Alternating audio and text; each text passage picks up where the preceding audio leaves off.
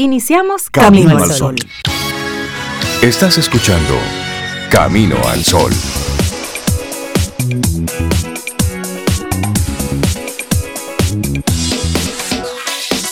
Muy buenos días, bienvenidos a este Camino al Sol. Hoy es miércoles. Miércoles, ¿como cuánto que vamos? Miércoles 7 de septiembre. de septiembre del año 2022, por si acaso, para estar ubicaditos, ubicaditos. Hoy tenemos la grata compañía acá de Yajaira Brea, quien va a estar acompañándome los próximos días. Bienvenida Yajaira, una colaboradora como dicen, de larga data aquí en Camino al Sol. Gracias, Ove. La verdad que para mí es una, una gran satisfacción, aunque sea un cliché, estar aquí contigo y con todos ustedes, por supuesto. Sí, lo que pasa, hola, también va a estar Esther aquí en los controles. Ella funge como Reinaldo, la parte 1 de Reinaldo y yo la parte 2 de parte Reinaldo. Gracias Esther por este apoyo. Mire, lo que está pasando es que le dimos unos días a Reinaldo y a Cintia. Qué bien. Lo sacamos de cabina, vayan allí a ver a su sobrino nieto. Y no es un trabajo asignado. Son unas vacaciones reales. sí, ellos van a conocer a su sobrino nieto y sobre todo van a ir a ver a Elizabeth, su hija que está lejísimo por un año, entonces ellos estaban así casi en depre y Yajaira, Esther y yo le dijimos y Laura, miren, arranquen y váyanse, que recojan. Así no, vamos a funcionar. Recojan. Recojan y se van. Entonces estaremos nosotras tres por aquí junto a Laura hasta el próximo miércoles, haciendo Camino al Sol.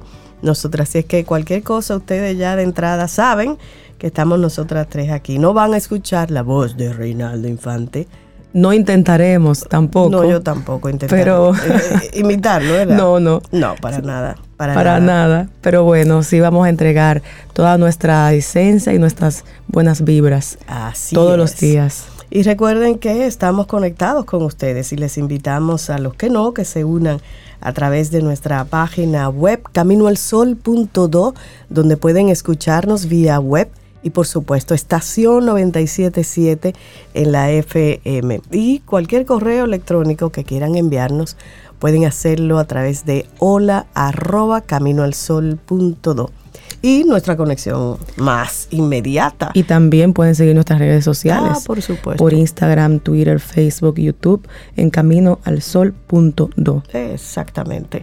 Y como decía, la comunicación inmediata, casi en línea, es a través de WhatsApp y el número de WhatsApp que tenemos disponible para ustedes. 849-785-1110. Exactamente, ahí tenemos una conversación uno a uno con cada una, cada una de ustedes.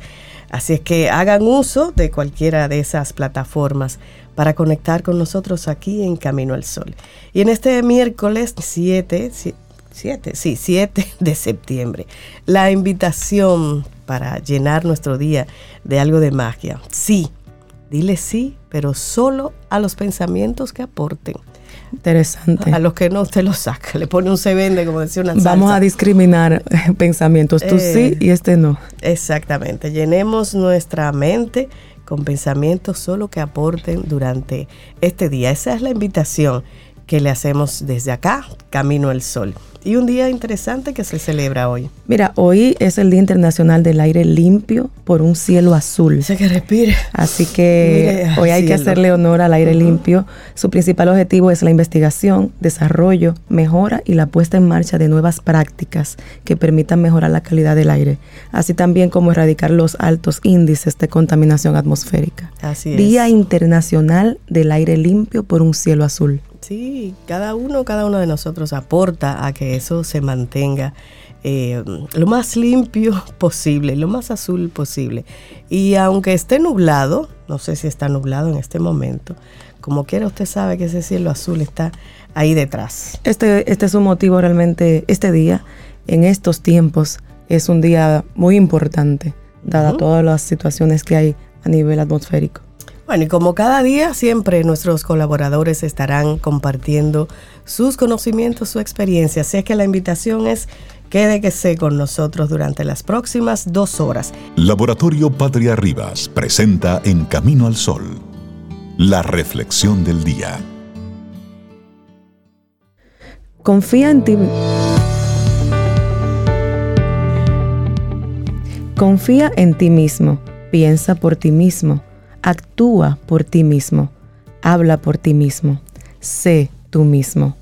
Marva Collins.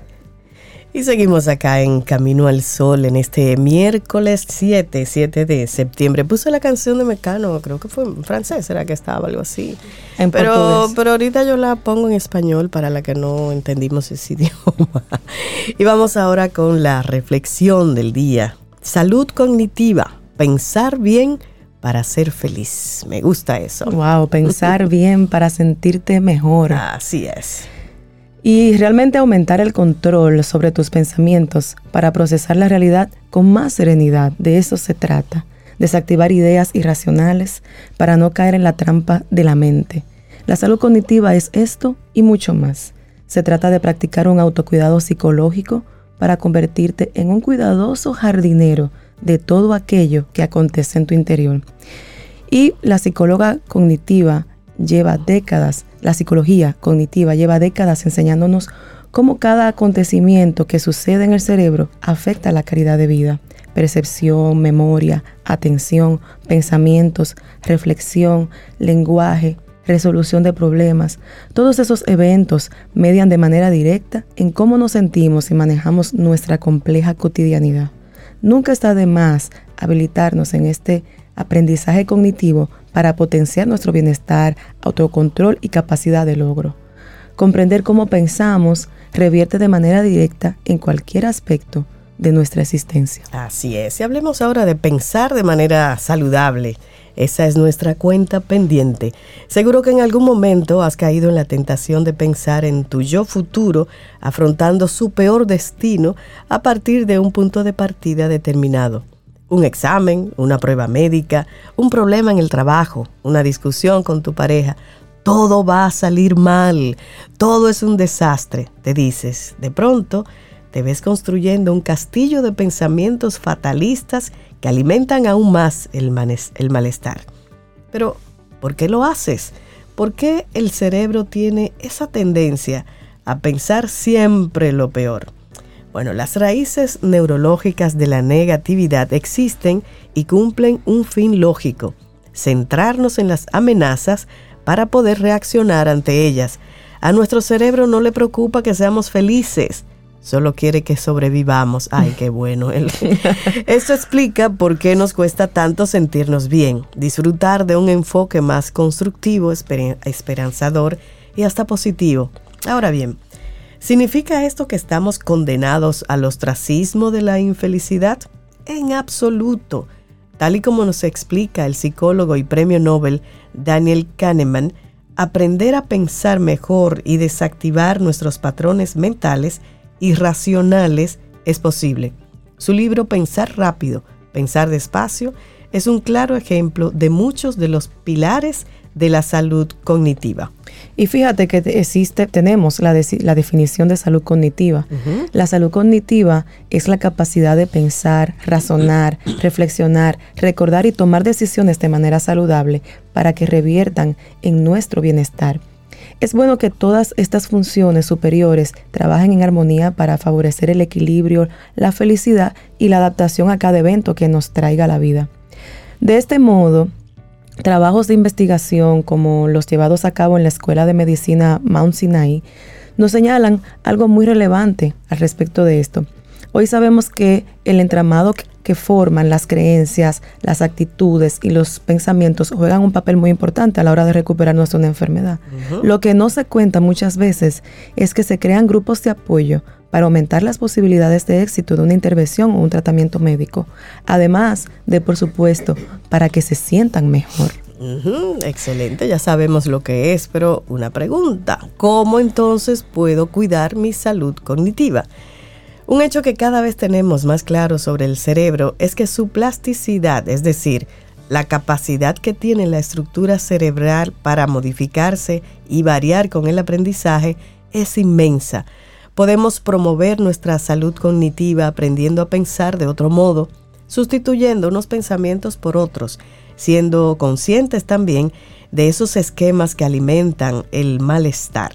Estas son algunas sencillas claves que podemos hacer para comenzar a lograrlo? La primera, Yajaira. Los sesgos cognitivos son promotores del sufrimiento constante. Un sesgo cognitivo, ¿qué es? Es un atajo, un juicio inexacto por el que interpretamos la realidad. Son errores inconscientes de razonamiento que distorsionan nuestra visión del mundo. Ejemplo de ello podría ser pensar que solo porque alguien es atractivo, todas sus virtudes humanas serán nobles e igualmente hermosas. Error, con, mejor dicho, sesgo cognitivo. Sesgos son también generalizar, pensar de manera dicotómica. Las cosas son buenas o malas. Asumir que solo nosotros llevamos la razón y que los demás se equivocan o nosotros no albergamos ningún prejuicio, que procesamos la realidad de manera veraz, sin filtro ni distorsión alguna. Y para cuidar de nuestra salud cognitiva es esencial que tomemos conciencia de que nuestra mente piensa y razona a base de este tipo de heurísticos.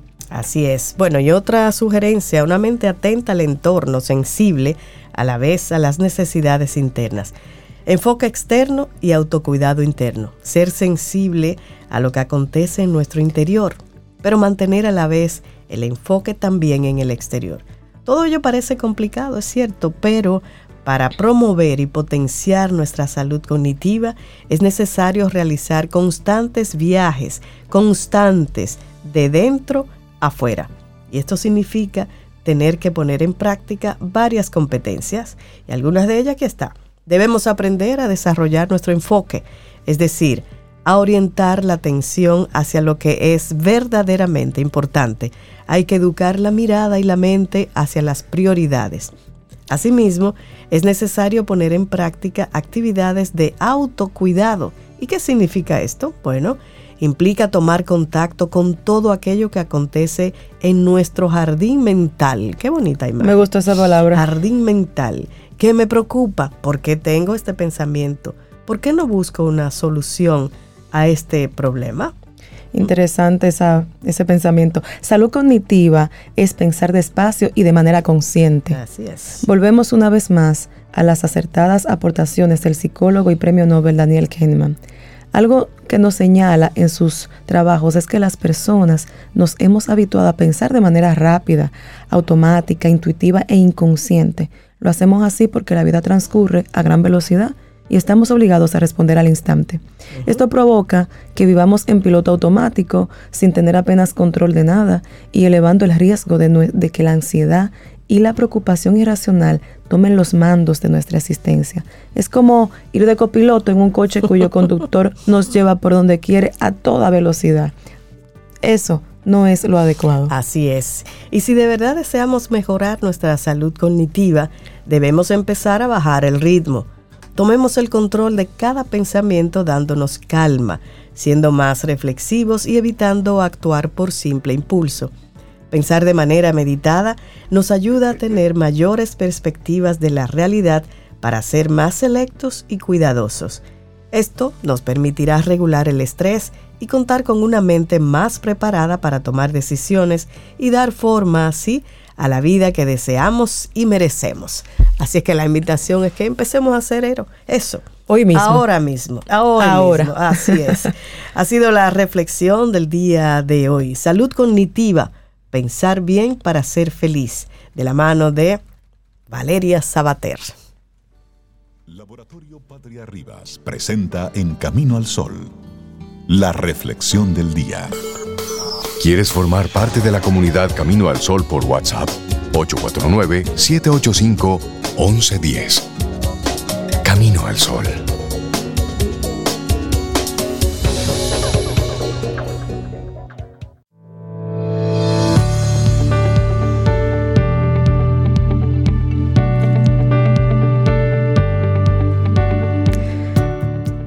Si lees, podrás aprender a pensar por ti mismo. Doris Lessing. Uy, sí. si no lees, ya tú sabes. Todo lo que te digan puede ser cierto para ti o falso.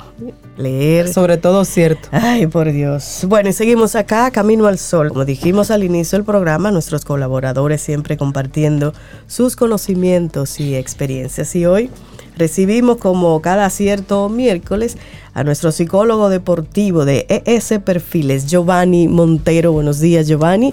Bienvenido a Camino al Sol. Buenos días, Buenos días. buenos días, Giovanni. De un staff diferente aquí. Sí, totalmente. No, y al lado tuyo está Víctor Savi. Víctor. Ese es mi director. Ajá. Mi director. bien. Sí, sí, sí. He escuchado muchas cosas buenas de, Ah, porque él tiene una voz y una lectura maravillosa. Excelente, excelente. ¿Cómo estás, Giovanni? Cansado. Eh, sabe que estamos en Panamericano eh, a todo lo que está ahí en el pabellón de voleibol, saltando, brincando. Sí, sí, sí. no, brinco, pero, pero es como si, como si estuviera brincando. Ayer fue un día interesante en ese tema.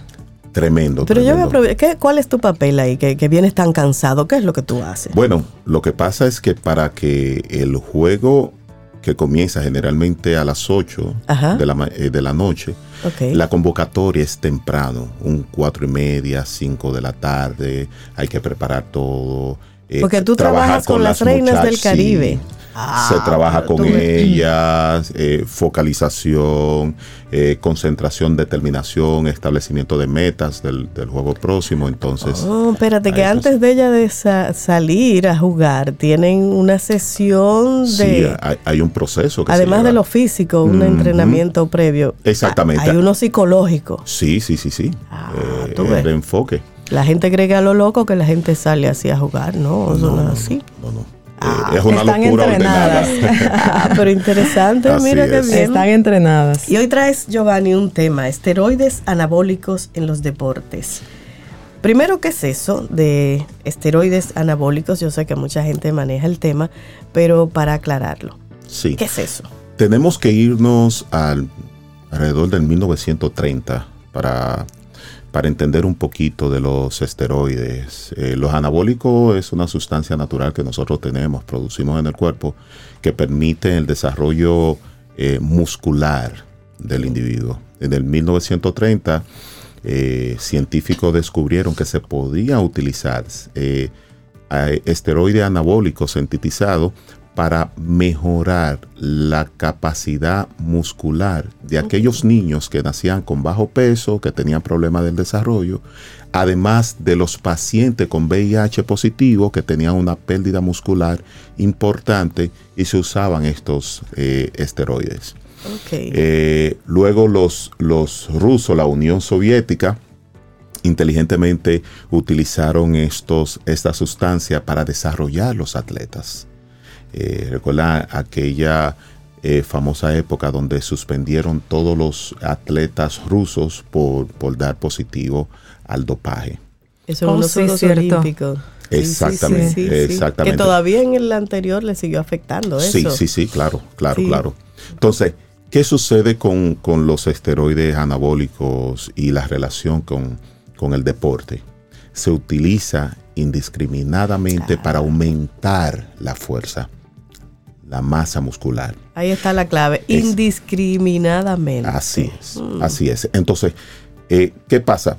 Los esteroides anabólicos no mejoran las habilidades deportivas, que eso es una confusión que muchos entrenadores con, atletas eh, muy jóvenes le han querido vender. Tú vas a batear mejor.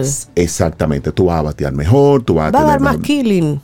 exactamente, se mm. utiliza los esteroides. Entonces, los atletas entienden que cuando están en, un periodo eh, natural de, baja en, la, en el rendimiento deportivo, ¿a dónde van a ayudarse? Con un ya, esteroide. Entonces utilizan los esteroides porque supuestamente van a ser mejores atletas. ¿Y en realidad qué les provoca en la realidad? Aumento de la masa muscular. Eso es lo que hace. Sí, la fuerza, aumento de la masa muscular. Por supuesto, es una ayuda, por supuesto, eh, eh, cuando lo comparamos con un atleta que no, utiliza esteroides, lo ayuda a, a tener más fuerza, menos cansancio, etcétera, etcétera. ¿Y qué pasa cuando exageran? Mm. Bueno, ahí, ahí vienen los trastornos. Ahí vienen los trastornos, tanto eh, físicos como, como psicológicos que, se producen. Por ejemplo, uno de los trastornos que producen el uso indiscriminado de los, de los esteroides es eh, una baja importante en la libido del atleta. Oh, eh, también produce un trastorno obsesivo compulsivo que los mm. atletas ya se convencen de que si no se pullan, como, como popularmente eh, que se refieren, se refieren entonces no van a ser, no van a tener un rendimiento deportivo. Claro, y si se lo crean ahí en la mente, seguro no lo van a exactamente. tener. Exactamente. Entonces, eh, hay, hay un elemento importante porque eh, donde se ve más es en la práctica del béisbol y donde se está utilizando de manera inadecuada es con los atletas, con los eh, peloteros que están buscando firma. Ah, lo que van subiendo. Lo que van subiendo. Entonces, muchos, eh, porque es una cantidad importante de entrenadores, están utilizando este, este método porque lo único que ellos quieren es que ese muchacho firme porque ahí yo... Pero eso, eso es interesante porque un pelotero que está buscando firme es muy joven, estamos hablando de, de un adolescente. Sí, incluso, incluso eh, eh, como yo tengo una relación laboral con, con algunas de las organizaciones de grandes ligas, eh, yo he encontrado casos allá de, atletas que están en, el Summer League, que es el primer escalón de, la Major League Baseball, que han sido suspendidos en, en los complejos por uso de esteroides. O sea, no han comenzado bien y ya lo están suspendiendo. porque están desde antes. Ya desde, que lo están preparando. Exactamente. Entonces, ¿qué pasa? ¿Qué sucede con, esto? La Major League Baseball ha visto el fenómeno, se da cuenta del fenómeno, sabe el fenómeno y está tratando de controlar, de poner controles para el no uso de los esteroides. Cuando ellos ven un atleta fornido, alto, grande, con una fuerza, y lo comparan con sus padres, dicen, bueno, aquí pasa algo. Ya. Ah, ah, porque no puede ser, porque no puede ser que, este atleta con, ese desarrollo muscular y esa estatura pueda ser hijo de estos dos. De exactamente. Entonces ahí es la, es la primera evidencia que sale. Los atletas no saben eso. Los entrenadores no le dicen eso a los atletas. Tú mencionaste ahora mm. que eh, esas, esos equipos están tratando de regular. ¿Existe, ¿Hay regulación sobre eso? Sí, sí, pero lamentablemente la regulación va en mira a la fiscalización y, a la, y a las consecuencias en los casos positivos. Y lo que se ha hecho es que se han aumentado en, grandes ligas y en pequeñas ligas eh, cantidad de partidos eh, suspendidos por el uso de esteroides. Ahí está Tatis con 80. Sí. A propósito de la pregunta de Yajaira, Giovanni, ¿aquí hay regulación? ¿Cómo se maneja eso entre...? Porque aquí hay muchas escuelas de, grandes ligas. En los complejos de grandes ligas sí hay, eh, son las mismas regulaciones de, las grandes ligas aquí.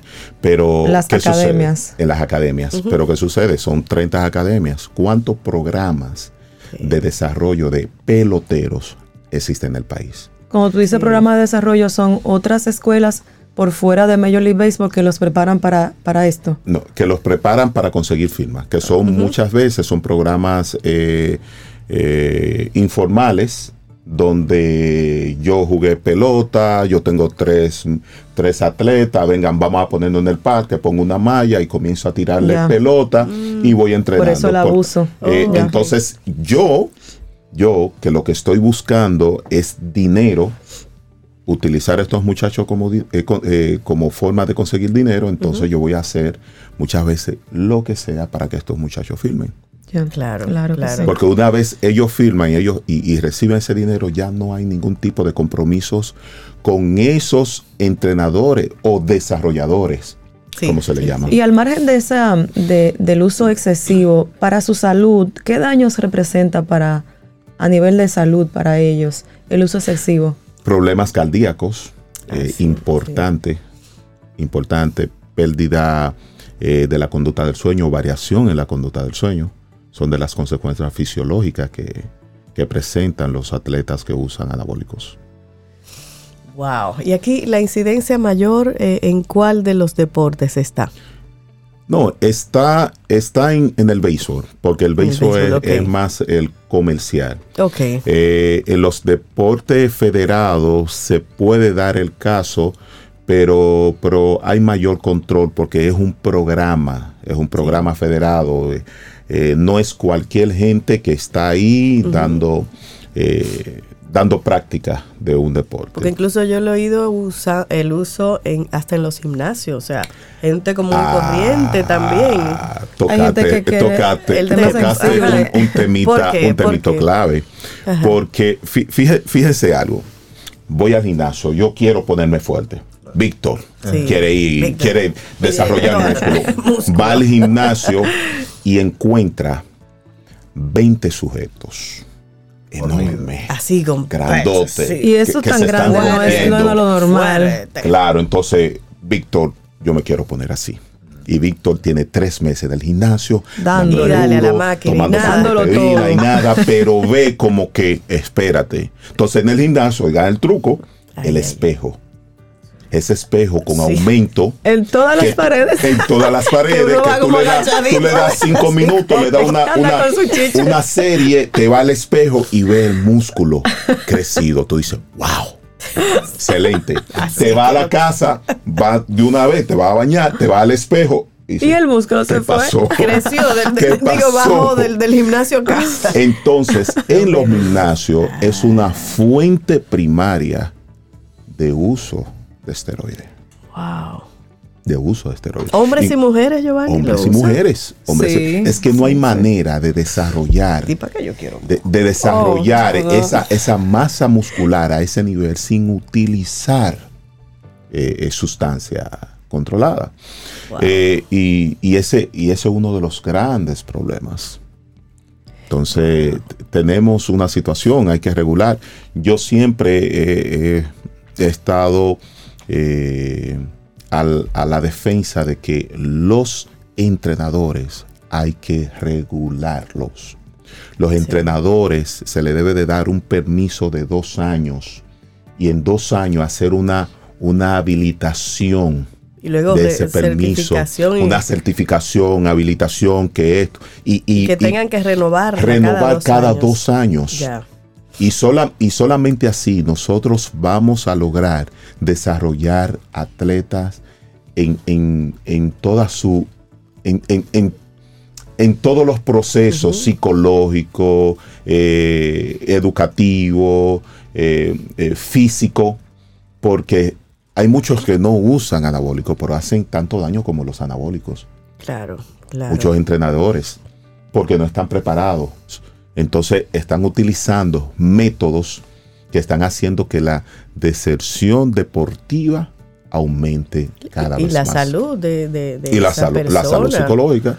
Son, son muchos los casos eh, eh, de cosas que, están pasando en, los centros de, deportivos que me llegan, que yo digo, wow.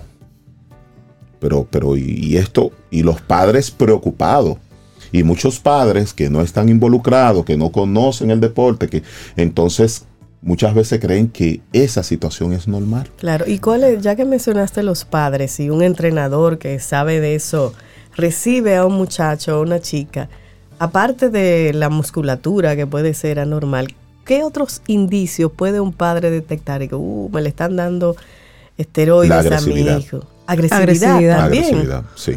Úpale está relacionado con la agresividad. Ya. Y en, y en, el, y en, y en el ámbito de las ventajas, si se usa adecuadamente, ¿cuáles son los beneficios que tiene? Eh, no hay no hay ventajas. No hay beneficios. o sea, lo ideal es que no usen eso. lo ideal es que no lo usen. Es que no lo usen. Es que no hay beneficio porque el, eh, los esteroides se, se utilizaron un momento por razones médicas. Pero, o sea que hoy día no habría posibilidad tal vez con menores dosis en uso adecuado mm, generar beneficio. No, no, no, es recomendable. Preferiblemente, preferiblemente no. Víctor? Porque nosotros, nosotros utilizamos, producimos nuestros propios eh, esteroides para desarrollar en su tiempo ese nivel de, musculatura, de masa muscular. Interesante. Hemos aprendido mucho hoy. Interesante el tema que hemos estado conversando con Giovanni Montero, psicólogo deportivo. E, ese perfil. ¿Es cómo conectar contigo, Giovanni? Bueno, pueden eh, contactarnos a, a través del 809-750-0716 o a través de la de Instagram arroba ese perfiles. Ahí estaremos recibiendo su llamada y atendiéndolo y cualquier eh, duda que tengan, preguntas, pues nosotros estamos ahí para responderlas. Y aquí también en Camino al Sol es una plataforma. Pueden ver esta grabación de las participaciones de Giovanni en nuestra página en caminoalsol.do. Exactamente. Así es. Esteroides anabólicos en los deportes fue el tema que acabamos de tratar con Giovanni Montero. Giovanni, muchísimas gracias. ¿Quieres formar parte de la comunidad Camino al Sol por WhatsApp? 849-785-1110. Camino al Sol.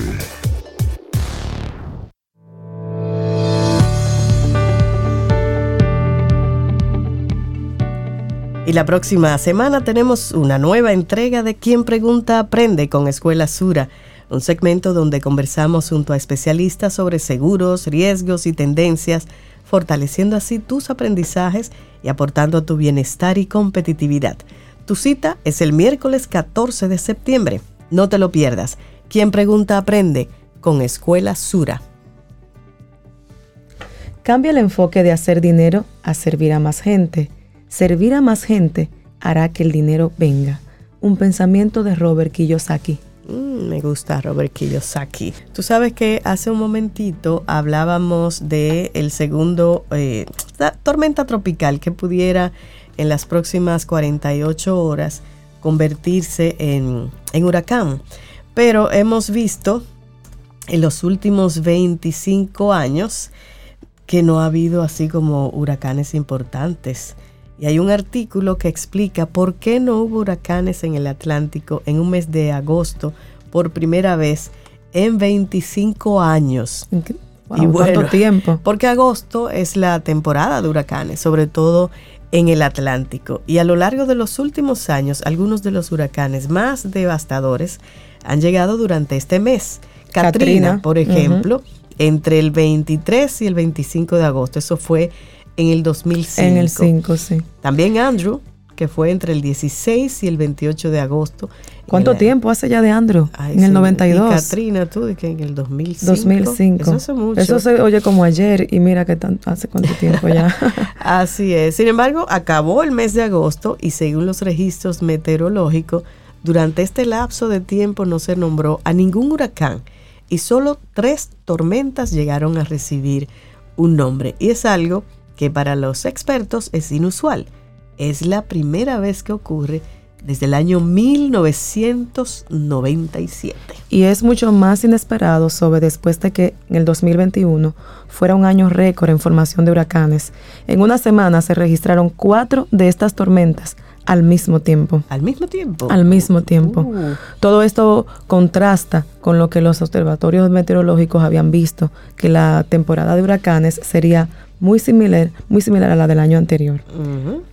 Bueno, y hay un señor de nombre Jim Dale, él es meteorólogo del British Water Weather, Services. La razón técnica para que esto haya ocurrido tiene que ver con una combinación de factores, por ejemplo, aire seco y estable, con presencia de polvo del desierto del Sahara que nos visita a nosotros, y esto evita la formación de tormentas y también vientos hostiles que han suprimido la generación de huracanes. Sin embargo, no hay una explicación contundente de por qué el primer huracán de la temporada, que comenzó el primero de junio, apareció recién en septiembre. Hay una especie de caos que hace que en 2021 tengamos cinco fenómenos meteorológicos al mismo tiempo y este año, en más de un mes, no hayamos visto uno de consideración. Y eso explica este señor Dale. Y para Dell queda claro que el cambio climático tiene relación con este tipo de comportamientos del clima, pero no es la única explicación. Hay que, hay que tener algo claro. No hay una sola respuesta a este fenómeno. Lo que vemos aquí es la suma de muchos factores que coinciden en este momento pero tengamos muy claro que la temporada no ha terminado, mm. señaló y señala el meteorólogo. Claro, y tras finalizar el mes de agosto, entonces comenzaron a aparecer los huracanes y al primero de la temporada se le denominó Daniel. Pero Daniel también ha sido inusual. Es el más tardío primer huracán de la temporada en el Atlántico desde el año 2013. Además, se forma en la latitud 38 norte, un lugar poco usual para estos fenómenos, según señala Dale. Y agrega que para que los huracanes ganen potencia es necesario el impulso de una corriente cálida. Y agrega también que esto sí es una evidencia de cómo el cambio climático está afectando la presencia de estos fenómenos. Cada vez más al norte se pueden encontrar corrientes calientes que seguirán impulsando la aparición de huracanes en esta región del planeta. Ojo. Por otra parte, eh, Michael Lowry, que es un especialista en huracanes de WPLG, afiliada de, Miami TV, escribió en su cuenta de Twitter que la temperatura de la superficie del mar cerca de donde se formó Daniel superó los 80, 80 grados Fahrenheit, que son como unos 26 Celsius, por primera vez desde que se llevan estos registros satelitales. Bueno, aquí estamos en el Caribe y con esa temperatura están compitiendo con estas aguas cálidas que tenemos por aquí. Sin embargo, tanto de él como otros expertos señalan que este comienzo lento de la temporada no significa que no habrá huracanes que puedan causar serios destrozos. Así es que atención, ¿eh? el primero en septiembre no hubo, está un poco lento, pero eso no significa que no haya. Así es que siempre, siempre prevención, prevención, sobre todo por lo que estamos en estos lados que nos golpean bastante fuerte. Y importante este último llamado, estamos viendo una temporada por debajo del promedio, pero no podemos olvidar que las predicciones señalan que esta sería una temporada por encima del promedio y todavía falta ver cómo va a terminar. Señala y dijo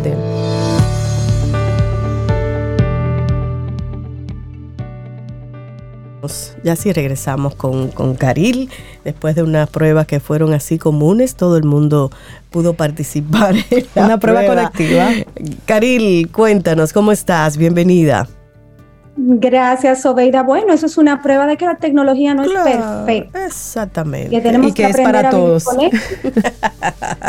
Así es, y que esa es una nueva competencia que debemos desarrollar. Claro. O sea, paciencia hacia la competencia, hacia la, hacia la tecnología debería ser el nombre de esa competencia blanda.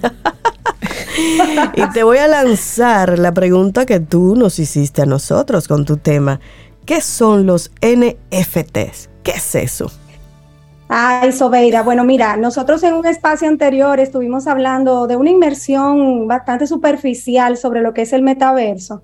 Y nuestro propósito con estos espacios en estos meses es pues ayudar a quienes nos escuchan a ir como por capas pelando una cebolla que tiene que ver con mucha información. Entonces los NFTs son un acrónimo en inglés que significa non-fungible tokens o activos no fungibles. ¿Por qué es importante entender esto en este tiempo?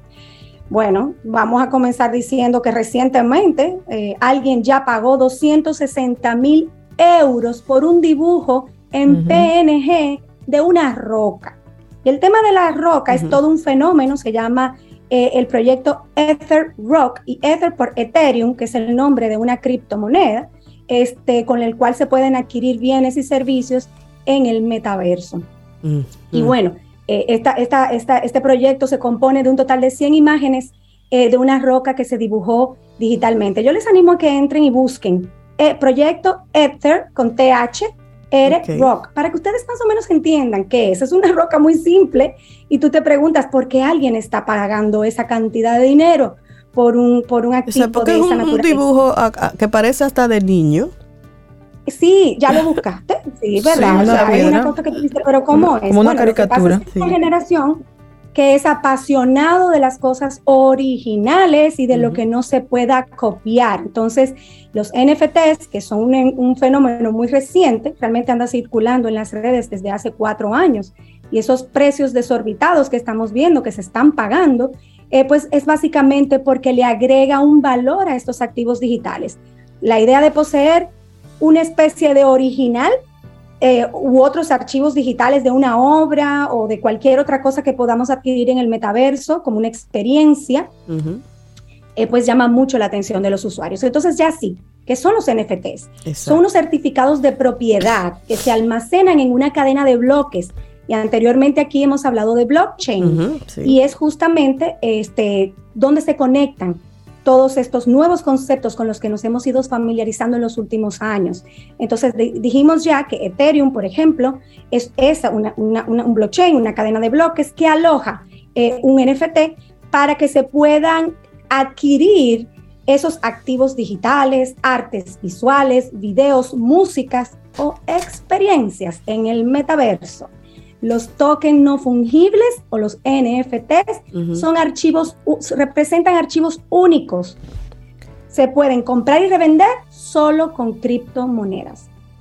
Entonces, a diferencia del dinero que conocemos, del dinero fiduciario, el que está en los bancos o de las criptomonedas como tal, eh, que sí se pueden reemplazar y sustituir, o sea, puedo cambiar y transferir, los NFTs son únicos, por eso la palabra no fungible y no se pueden eliminar ni falsificar. Entonces, si hacemos un símil con un dólar americano, un dólar americano en mi bolsillo, SOBE, vale exactamente igual que un dólar americano en tu bolsillo.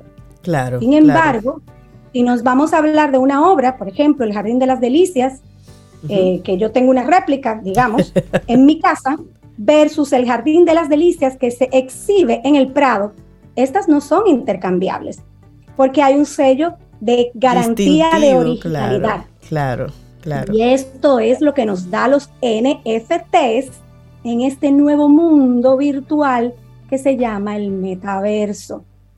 Entonces, ¿van conectando los puntos? Sí, sí, sí, sí. ¿Y qué hace, qué hace que un NFT sea atractivo, Caril? Bueno, para eh, un, NFT es un, NFT es atractivo porque justamente es lo que le va a permitir a los usuarios poder adquirir activos en el metaverso. Y ya hemos dicho en un programa anterior que en los próximos 10 años se estima que pasaremos los de esta generación unas cuantas horas al día en el metaverso, los de una generación más joven pasarán mucho más tiempo. Entonces, para poder movernos y adquirir cosas y experiencias, tengo que hacerlo a través de NFTs o criptomonedas con las que adquirimos los NFTs. Esto es un embrollo, esto hay que irlo Sí, hay que ir al pasito y como Jack, ¿eh? por pedacito. Por pedazos, Oveida. Entonces, una pregunta que nos hicieron hace poco, entonces, ¿cuál es la diferencia entre un NFT y la criptomoneda? Claro. Los NFTs guardan una relación muy estrecha, o sea, hay una relación sin, de, de, de conexión importante entre ellas. ¿Por qué? Por lo, por lo menos desde la perspectiva tecnológica, aunque son opuestos, y les voy a explicar por qué son opuestos, el Bitcoin sí, por ejemplo, es un bien fungible, pero un NFT es un bien no fungible. En esencia, es como si nosotros estuviéramos viendo una moneda y sus dos caras. Entonces, con una puedo adquirir la otra para poder tener mis experiencias o lo que quiero comprar en el metaverso.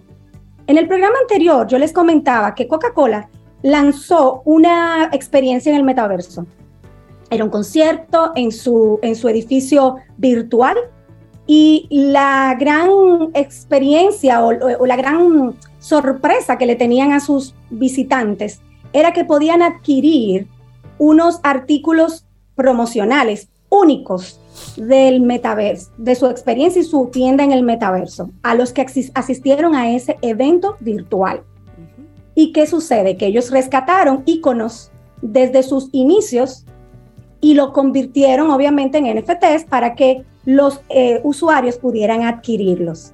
Eso fue un derroche de dinero porque la gente quería hacerse de una pieza única que luego podría revender. Muchos compran para revender tipo subasta en el metaverso y eso es lo que se está eh, lo que está generando todo este deseo de la gente, entender, entrar, conocer y poder vivir estas experiencias. Con ese ejemplo que tú mencionas, Caril, entonces es una invitación a que las marcas evalúen cómo, cómo incursionar en el metaverso y en este, en este ámbito y el manejo de los NFTs. ¿Qué, ¿Qué tú piensas de eso? Es así. Es así, y justamente uno de nuestros enfoques, porque nosotros no promovemos este tema para que haya una migración masiva, sino como una forma de alertar a los líderes organizacionales, sobre todo aquellos que trabajan para empresas, por ejemplo, multinacionales, que ya están comenzando sus marcas grandes a vivir esta experiencia. Eh, hablábamos de que Sara lanzó su primera colección, pero el mes pasado HM lanzó su primera colección en el metaverso. Entonces esto comienza a generar un movimiento eh, de continuo contraataque de las marcas y comenzamos a ver cómo muchos de los jóvenes migran a vivir experiencias y a comprar artículos en, esta, en este nuevo mundo virtual. Es importante que ustedes sepan que los NFTs se crean, lo crean aquellas personas que quieren eh, vender algo en el metaverso. Por ejemplo, una conversación que tuve con mi hijo super random hace un año, me decía, mami, un grupo de amigos y yo estamos creando arte para vender eh, en, el, en, el, metaverso y poder eh, hacer dinero. Yo, a, ver, a ver, a ver, ¿cómo, es? Entonces, exacto, entonces me explica, no, mami, estamos creando entre todos y le estamos poniendo precios, porque mami, por algo que tú, que tú crees que la gente se lo encuentre chulo, te pagan hasta 7 mil dólares. Mm. Entonces ellos mm. saben cómo crear arte, ellos saben cómo crear, ellos saben cómo crear los NFTs para poder tener acceso a estas, a, estas experiencias y productos. Y es importante que nosotros, aunque no lo vayamos a crear, y sepamos que es así. Antes de empezar, ajá. Una, una, volviendo a la piedra, que, es una imagen, un dibujo muy sencillo. Eso muy te tocó sobre el tema de la piedra el NTF lo que garantiza es que la que creó este chico es la original. Aunque yo la imprima o la compre en otro lado, esa eh, no es. el mismo valor. Igual que con tu, tu réplica del Jardín de las Delicias. El original tiene el NFT, eh, ¿verdad? Pero el tuyo es una réplica, no es el mismo valor y no puedes intercambiarlo como si fueran iguales. Si entendí, ¿verdad? Por ahí es que va la cosa pero sí puedo venderlo. Sí, pero, el original. El original, entonces ahí comienza a incrementar su valor. Si diste con un golpe de suerte y algo que creaste resulta muy atractivo para los cibernautas del mundo del metaverso, te comienza a generar una ola expansiva alrededor de tu pieza de valor. Pero interesante saber que, que para nosotros poder crear un NFT, si alguno quiere ser creador, hay que decidir en qué blockchain vas a emitir tu NFT. Está Bitcoin, está Ethereum, hay varias. Pero cada blockchain tiene su propio estándar de token NFT. Es como una especie de servicio de billeteras compartibles y de marketplaces. ¿Cómo, cómo, cómo esto es una pieza clave para el metaverso? ¿Es descabellado pensar que en un futuro los conciertos, las reuniones de trabajo se puedan hacer puramente virtual? No. No, porque ya la pandemia nos permitió comprender que hacia allá íbamos. Yo siempre digo que la pandemia fue eh, creada o no, porque ese no es el tema de la clase, pero que la pandemia fue una manera de preparar al mundo para poder entrar de forma rápida a esta realidad que está lista hace tiempo. Nosotros hemos escuchado mucho a Mark Zuckerberg hablar sobre lo que él espera de Facebook. Le cambió el año pasado en diciembre el nombre a Meta y ya recientemente en una conferencia él dijo, mi objetivo es que Facebook deje de ser una red social y se convierta en una empresa netamente del metaverso. Y para eso, ¿qué estoy haciendo? Estoy trabajando en la tecnología para simplificar el acceso, que no tengamos que entrar con los visores, los óculos, los guantes de sensor, sino que a través de cualquier dispositivo simple como una laptop, como una, un, celular inteligente, nosotros podamos tener acceso. Se habla de que vamos a estar allí en los próximos 10 años de una manera muy natural. Yo creo que es así y creo que las, que las generaciones que están por debajo de las nuestras eh, han puesto mucha presión en este sentido. Y ya vemos que hay todo un mundo económico. Entonces lo que queremos es que las marcas entiendan hacia dónde vamos, que si nosotros, por ejemplo, trabajamos para una gran firma de abogados, entendamos que ya se está hablando de una meta law. Mm. Eso es importantísimo, porque estos son los limitantes actuales para, esta, para, para que esto se dé de forma masiva en el mundo jurídico y las cuestiones jurídicas en torno a este tema, pues hay mucho más por profundizar. En nuestro país tenemos a un experto en el tema, que es Arturo López Valerio. Yo no quiero pisarle los talones, creo que vale la pena que lo invitemos al programa a hablar del tema, pero sí es importante saber que ningún país todavía ha podido eh, manejar esto de manera específica. La Unión Europea lanzó el año antepasado una propuesta legislativa integral sobre el manejo de las criptomonedas y se llama MICA. Sin embargo, los NFT quedan excluidos de ese ámbito de influencia porque la legislación tiene que aplicarse de acuerdo al existente en cada estado. Pero ¿cuál es el reto? Que pasa de mano en mano, con lo cual hoy una obra que yo adquirí con mis NFTs eh, en esta parte del mundo, puedo vendérsela a alguien que está en Groenlandia. Entonces ahí, ¿cuál es la ley, la legislatura que le aplica? ¿La nuestra, la de allá o la del mar que va a cruzar cuando pase por, por ahí? Es complejo. Entonces es complejo dificulta mucho todo el tema de las transacciones eh, para poderlas eh, mantener bajo un marco legal.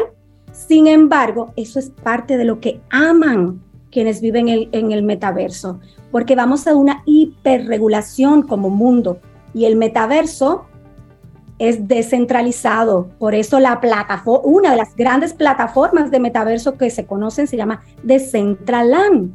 Entonces, ahí tenemos unos años de Centralan, ahí tenemos unos años para aprender, tenemos unos años para investigar, pero mientras todo esto ocurre, como yo les he dicho a los participantes del programa de transformación digital, tengo el privilegio de tener una, una egresada, una alumna aquí hoy como parte del programa, hay que hacer la tarea en lo que toca a nuestro sector, todo este movimiento. ¿Y qué es hacer la tarea?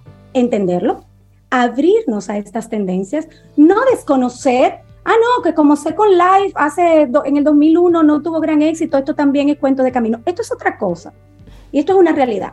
Y una evolución. una pandemia para comprobarlo, que nos van a hacer migrar allí, querramos o no. Muchas empresas ya se están preparando, comprando espacios para poder tener sus reuniones, por ejemplo, de consejo, cuando el consejo está repartido por el mundo entero. estamos hablando de que van a entrar con su avatar, que se van a colocar en un salón de reuniones real. Eso puede ser muy divertido. nuestro avatar se va a mover con nosotros, que nos vamos a poder incorporar de la mesa, pararnos frente a una pantalla y todos los que están sentados en el espacio de tridimensional van a poder ver todos estos movimientos. O sea, estoy en el mundo virtual, pero estoy viendo, no estoy siguiendo un cursor, estoy siguiendo a una persona incorporada físicamente a través de su avatar. Entonces, esto va muy rápido, gente. Luego, luego vendrán, luego vendrán otro tipo de regulaciones de qué, qué puedes tú ponerle a tu avatar en esas reuniones de consejo. Sí, ya vendrán luego. o cómo, qué tipo de avatar serán permitidos en reuniones así. Sí, porque somos creativos, ahorita empezamos, tú sabes, a cualquier tipo de... O existirán empresas que permitan que tú seas libre de pensamiento y puse el avatar que tú quieras. Bueno, los pensamientos yo creo que vamos a llegar a leer Si, vamos así de rápido. Bueno. ya se habla de socializar en el metaverso, también se habla de relaciones humanas interpersonales en el metaverso. Y eso es otro mundo, de eso no vamos a hablar en el día de hoy, pero se habla de que es allí donde la generación del futuro va a encontrar pareja. Es tristísimo. Pero Yo eso, me eso está terrible. las tendencias nos dicen que pero bueno es una nueva realidad es una nueva realidad y, otros tiempos a, conocer a uno no puede cerrarse de que no no voy a tener una relación en el metaverso Tal vez sí, uno no sabe. Lo que sí he aprendido, Carile, que necesito leer mucho, investigar más sobre, porque tú dijiste ahí en un párrafo varios términos que sonaron a chino. Pero bueno, para eso te tenemos aquí de colaboradora.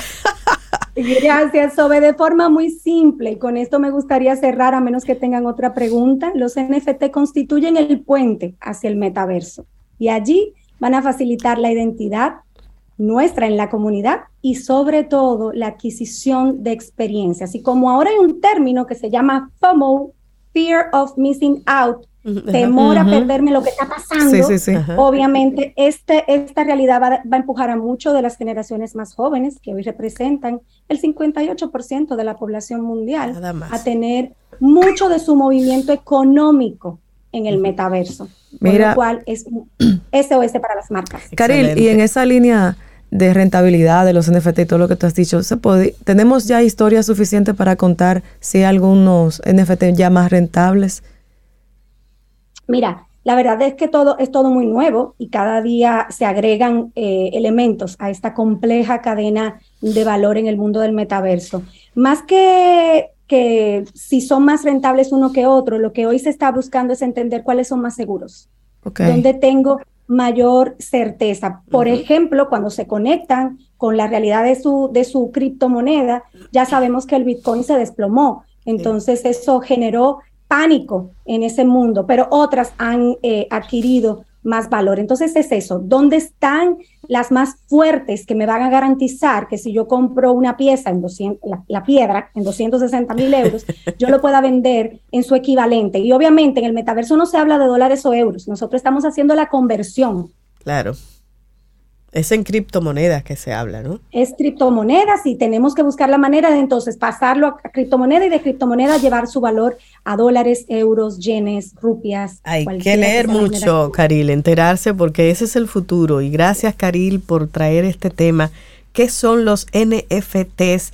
y por qué es tan importante saberlo hoy. Es para que usted mañana comprenda bien de qué, de qué va el mundo en este momento. Caril Taveras, ¿cómo conectar contigo? Pueden hacerlo a través de ideox.net. Esa es nuestra web, ideox, I-D-E-O-X. Eh, y bueno, van a enlazar ahí con, con, el, con el árbol de todas eh, nuestras redes sociales. Ese es un tema que estamos tratando eh, en, nuestros, en nuestras entregas justamente porque hemos visto la necesidad de que los de nuestra generación comprendan, porque los jóvenes lo comprenden. Que no nos tomen desprevenidos conversaciones porque aquí estamos para ayudarlos. Excelente. Excelente, Caril. Muchísimas gracias. 849-785-1110. Ese es nuestro número de WhatsApp. Escríbenos. Camino al Sol.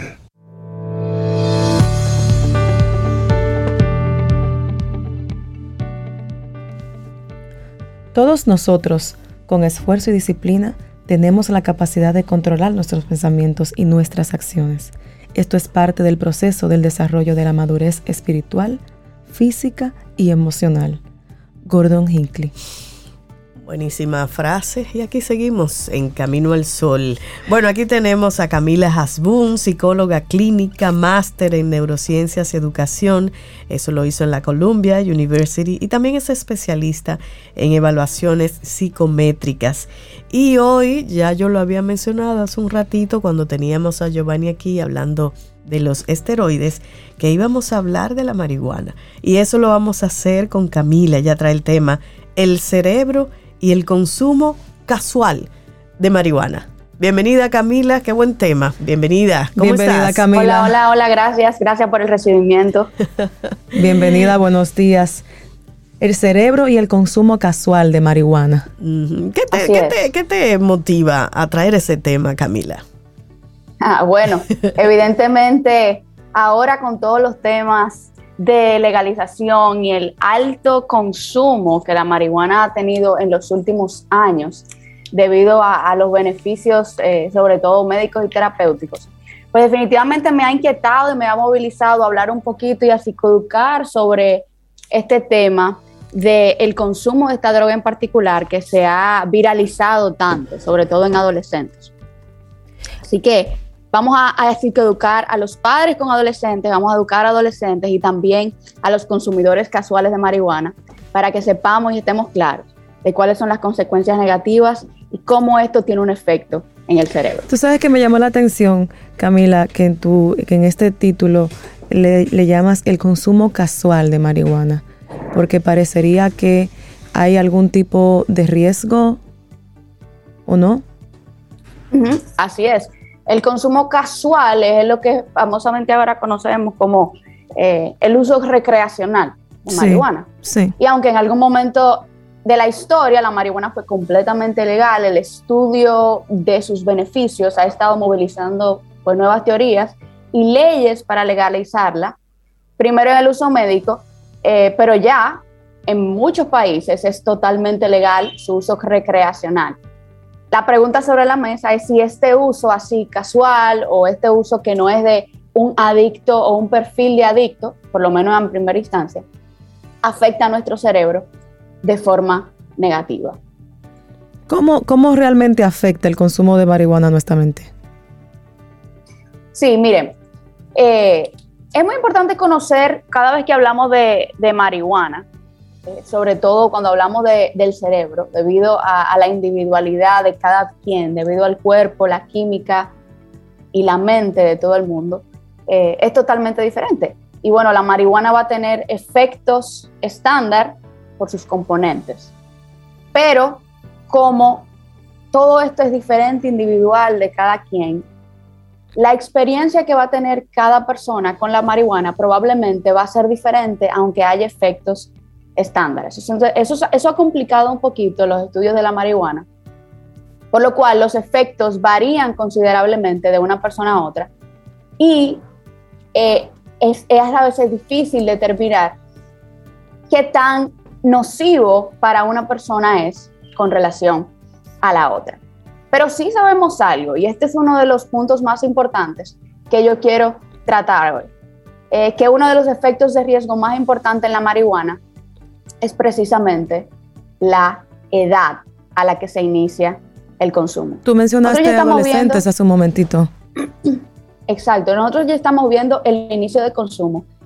El, primero empezamos con los adultos, luego comenzamos a bajar en la historia con los jóvenes eh, adultos, luego comenzamos a bajar con los adolescentes. Ya esto está, está asequible a nuestros preadolescentes de una forma muy sencilla, ya que prácticamente el uso se ha vuelto legal en muchos lugares. ¿Qué pasa? Entre menor edad se inicia el consumo, mayor cantidad de efectos a largo plazo y resistentes al cambio vamos a encontrar. O sea, no es lo mismo para el cerebro empezar a consumir a los 15 que empezar a consumir a los 35. Aunque ambos tienen efectos adversos. Pero ¿qué sucede con el uso adolescente, con el uso preadolescente y con el uso del adulto joven? Que el cerebro está en un momento vital de su desarrollo. Y lo que causa el impacto lo causa en el momento donde vías y, y desarrollo cerebral, se está, estructuras cerebrales se están todavía desarrollando. Incluso hemos visto eh, en los estudios alteraciones a largo plazo en la estructura y en la función cerebral, cada vez que observamos el consumo a mayor plazo o a menor edad de jóvenes. En ¿Y cuáles, son, cuáles son esos efectos, eh, Camila, que mencionas? Tenemos muchos efectos dentro del cerebro que se observan como partes conductuales. Y uno de ellos, por ejemplo, es que el cerebro en desarrollo es afectado por uno de los componentes de la marihuana, sobre todo, eh, que se llama el THC o en inglés THC.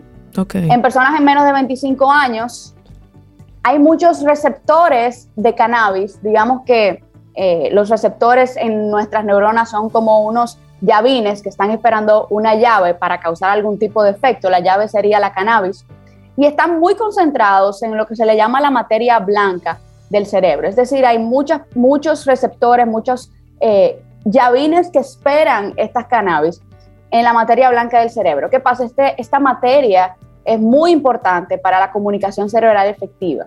Es donde se da toda la comunicación interhemisférica entre los hemisferios, se da todo lo que tiene que ver con la habilidad global cerebral. Y cuando esto se ve afectado, que es a donde principalmente va la cannabis a estas edades, entonces va a haber una dificultad general en la parte del desarrollo. ¿Qué sucede? El uso de marihuana va probablemente a interferir con que se desarrollen los tractos de materia blanca que el cerebro utiliza para crecer nuevas conexiones. Nuestro cerebro se, se conecta y puede trabajar por conexiones. Si eso limita que crezcan nuevas conexiones, se va a ver reflejado en todas nuestras habilidades cognitivas, sobre todo en la barrera, en la capacidad de aprender. Un consumidor de marihuana activo desde, eh, eh, desde poca edad va a ser una persona que muy probablemente tenga problemas a largo plazo para aprender con relación a la media o si no hubiera consumido, para consolidar la memoria. Van a tener problemas para recordar cosas que ya habían estado eh, aprendiendo. Van a tener problemas para resolver problemas con creatividad en el largo plazo. Esto va a aumentar la probabilidad de que esto suceda a menor edad. ¿Y hay, ¿Qué sucede? Sí, sí, sí. ¿Qué sucede? en la parte del procesamiento emocional también vamos a ver una, un declive importante. Hablaba de la parte cognitiva, pero por ejemplo, como toda la marihuana también afecta todo nuestro sistema emocional y límbico, incluso se ha visto que hay un mayor desarrollo de trastornos de paranoia, de dilusiones, eh, delusiones, perdón, esquizofrenia incluso se puede desarrollar con el consumo activo de marihuana. Y esto es solo con el consumo temprano, como tú mencionas, Camila. O sea, independientemente de las cantidades. Esto puede ocurrir en el uso tardío también, pero es más probable que ocurran los efectos a largo plazo y los, eh, lo, lo que es persistente cuando se empieza a menor edad. Obviamente, a mayor cantidad de consumo, más probabilidad de efectos vamos a observar, pero ¿qué sucede? Cuando una persona empieza con un uso recreacional, generalmente estimula, incluso eso pasa también en el cerebro, hay una estimulación importante en los sistemas de recompensa del cerebro, lo que va a incrementar la probabilidad de desarrollar un trastorno por abuso de sustancias, otras sustancias, muchas veces a la marihuana se le llama eh, la, puerta, pudiéramos decir, el gateway de otras drogas. Exactamente. Porque sus efectos adversos son nada comparado con los demás. Exacto. Pero también por abusos de sustancias y alcohol. El punto de la marihuana es que tal vez no veamos efectos a corto plazo o inmediatos como pueden causar otras drogas, pero sin embargo lo vamos a ver muy probablemente a futuro con una reducción en el nivel intelectual, muchas veces sucede también, con capacidades cognitivas generales mucho menor. Si ustedes van a las estadísticas van a ver que los estudiantes que consumían marihuana es mucho menos probable que se hayan graduado de la universidad que los que no. Y van a tener mucha menor puntuación también en pruebas de aptitudes y en pruebas que, de todo lo que tiene que ver con eh, aprendizaje, abstracción, procesamiento. O sea, que va a afectar nuestro intelecto y, nuestra capacidad. Hay un aumento del consumo recreativo, como tú mencionas, en los adolescentes. ¿Estamos apreciando un aumento en ese sentido? Totalmente, totalmente. Y, el uso recreativo se justifica con que es algo bueno, yo lo puedo dejar en cualquier momento. Y, muchas veces el cerebro no, no necesita una gran cantidad para ya afectar la parte en su desarrollo, porque es que el cerebro es muy vulnerable a estas edades y todo lo que recibe lo recibe con efectos dobles y también con un efecto que va a ser prolongado hasta el final de la adultez y se va a ver probablemente después. Y lo pudiéramos comparar, si pudiéramos copiar y pegar a una persona haciéndola consumir y a la otra sin consumo. Vamos a ver dos desarrollos cerebrales muy diferentes. Entonces la recomendación sería que obviamente eh, limitar ese consumo hasta la adultez en el caso de... Así es, evitar el consumo. cero consumo. cero consumo. Pero las drogas Ah, sigue, sigue, por favor. Y te pregunto cuando termines. Perfecto. Las drogas nunca van a ser beneficiosas en su totalidad, aunque pueden tener usos controlados, controlados por un profesional para cosas muy puntuales, con unas dosis muy particulares de acuerdo al organismo del individuo, es decir, bajo un criterio de control, pues son recomendadas y pueden utilizar sus beneficios. Pero ya el uso recreacional abre muchas puertas y afecta ya el cerebro de forma que eh, probablemente no vamos a tener control sobre ellas. Entonces el uso de cannabis debería ser totalmente eh, restrictivo en periodos del cerebro en desarrollo y bueno, muy bastante controlado eh, y, y, preferiblemente no utilizado en etapas adultas, porque los efectos igual van a verse. Tal vez no, no podamos determinarlos a mayor plazo y no podamos determinar un cambio en el cerebro como tal, pero sí vamos a ver probablemente temas en la cognición tras su uso.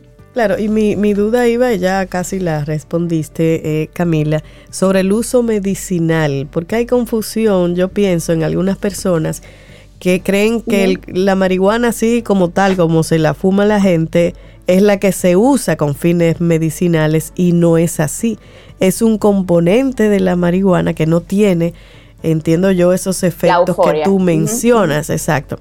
Y entonces quería como que aclaráramos, afianzáramos un poquito más eso, porque percibo que a veces existe esa confusión. Claro. Eh, yo no, no, no, quiero establecer un criterio con respecto a la, a la marihuana medicinal, porque no soy médico, no sé cómo se utiliza. Sin embargo, sí es cierto que tiene dos componentes la marihuana. Uno de ellos es el que causa el efecto activo, psicoactivo, la euforia, y el otro es el que causa la sedación. Y las, las, las, marihuanas que se utilizan tienen diferentes cantidades de componentes de acuerdo al, eh, al efecto deseado que una persona quiere tener. Entonces, en la parte medicinal, asumo que eh, el, el, componente de sedación, de relajación, está más presente que el de euforia y por eso se utiliza para efectos medicinales, que de hecho es muy bueno para calmar el dolor, sobre todo. Sí, así es. Y, la morfina, por ejemplo, es un, es un, uso eh, perfecto de ese tipo. Y, definitivamente tiene su buen uso, controlado, bajo eh, criterios médicos y, obviamente teniendo en cuenta el ser humano y sus capacidades y, sus análisis y, y todo lo demás. Excelente tema. Muchísimas gracias Camila Hasbun, psicóloga, terapeuta especialista en neurociencia, máster en neurociencias y educación. Bueno que trajeras este, este tema, Camila, porque hace par de semanas hubo casi un revuelo por menciones del uso de la marihuana a nivel eh, médico. Gracias Camila. Cualquier persona que quiera conectar contigo, hacerte más preguntas, llegar hasta tu terapia, ¿cómo, cómo lo hace? Sí, un placer. Mis redes son theneurospace.rd. Ahí van a encontrar mis contactos, enlaces, cursos y cualquier pregunta también me la pueden hacer por esa vía. Excelente. Muchísimas gracias, Camila, Muchísimas gracias. Pasa, pasa un feliz resto del día. Lindo día para ti. Gracias. Bye. Y esperamos que hayas disfrutado del contenido del día de hoy. Recuerda nuestras vías para mantenernos en contacto. Hola arroba caminoalsol.do. Visita nuestra web y amplía más de nuestro contenido. Caminoalsol.do. Hasta una próxima edición. Y pásala bien.